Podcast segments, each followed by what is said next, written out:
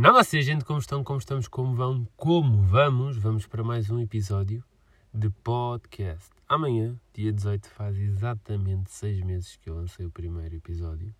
Por isso decidi que daqui para a frente todos os episódios avançados farão parte de uma segunda temporada de Vai de Mal a Pior.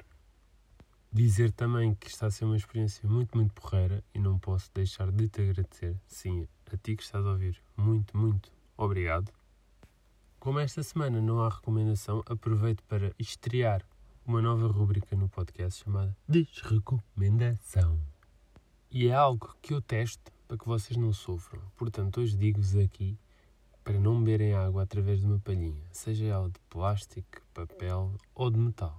Não o façam, sabe mal. Agora sim, podemos começar. Se tens 18 anos ou mais, quase de certeza que tens a carta de condução. Caso não a tenhas e estás a pensar tirar, ouve com atenção, isto vai ser bem útil. Logo para começar, assim que te inscreves na escola de condução, vais ter vontade de contar a toda a gente. Ao mesmo tempo não queres ter ainda mais pressão, porque podes sempre chumbar, e no final, quando contas tudo, é um alívio gigante. E como na vida nem tudo é um mar de rosas, mesmo quando já tens a carta, vais sempre ouvir aquele tipo de bocas. Mais um perigo na estrada. Oh, maçarico, liga às luzes que já está de noite. São bocas deste género. E assim que inicias as aulas de código é uma sensação incrível. Porquê? Porque já estás mais perto de ter a carta e ao mesmo tempo falta-te imenso tempo. Aprender o código da estrada, porque no fundo, se não aprendes, não adianta lá andares, finalmente entendes o porquê deste e daquele sinal. Todo o processo é interessante. Claro que depende da pessoa que te der as aulas. Quem me ensinou a mim realmente nasceu para aquilo. Eu estava lá todos os dias, segunda a sexta, das quatro às oito, e não me cansava. E tenho a impressão que isto acontece sempre em todas as escolas de condução, que é ver pessoas que já não vias há anos e voltam-se a encontrar nas aulas de código. Depois, das quatro situações que eu vou dizer, uma acontece. Olhas para uma certa pessoa e pensas contigo mesmo. Eu conheço esta pessoa. Devo falar? Voltam a falar enquanto tiram a carta. Mandam só aquele sorriso meio forçado e constrangedor e ao mesmo tempo dizem Olá, tudo bem? E nunca mais falam. Ou então dizem: Será que ela sabe quem sou? Tem de saber. Seguimos um outro no Instagram. E a outra pessoa também pensou o mesmo, por isso tu não estás errado. Para além do que acabei de mencionar, com o passar do tempo vais conhecendo as várias personagens que lá andam, e sem ofender ninguém, temos o inseguro nervoso, que já lá está aos meses, e ao contrário de ti, chumam vezes e vezes sem conta. Na altura que eu, que eu tirei a carta estava um rapaz assim, e até hoje ele anda de autocarro a pé.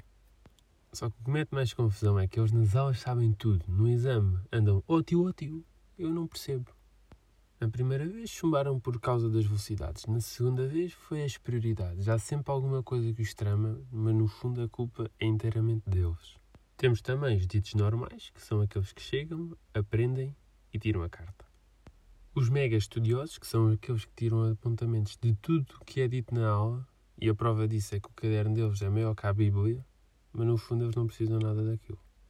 Os meia-idade, que são os quarentões, que só agora é que tiveram a oportunidade de tirar a carta, e o que mais dizem é: Ai, a minha cabeça já não é como a vossa, já não tenho idade para isto. Estou velho. E dizem isso com uma amargura tão grande que até dá pena.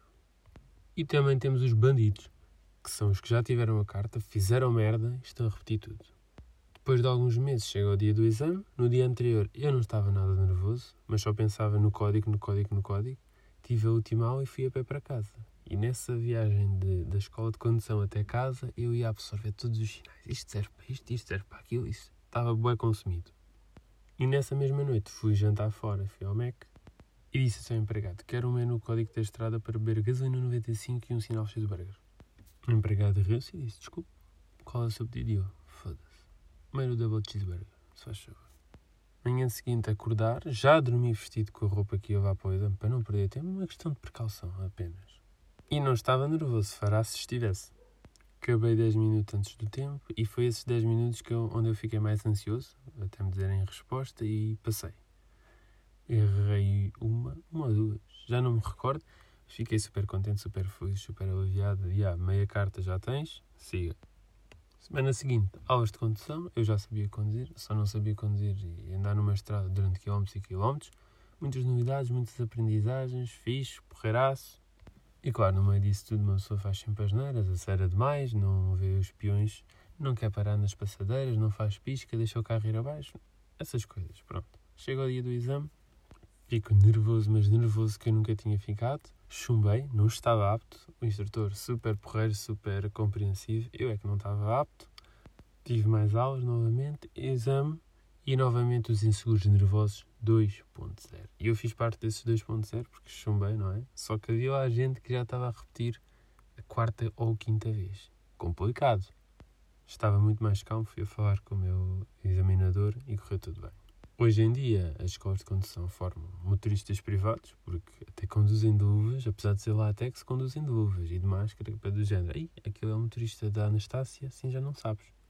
Autênticos profissionais, no fundo. E agora vou dar aqui uma dica milagrosa para quem conduz ou anda de carro constantemente, que é tenham cuidado com o cabelo quando fecham o vidro do carro. Pode por vezes ficar preso e provoca um acidente. E chegamos ao fim de mais um episódio de podcast. Obrigado por me ouvirem. Até para a semana. 爱你哟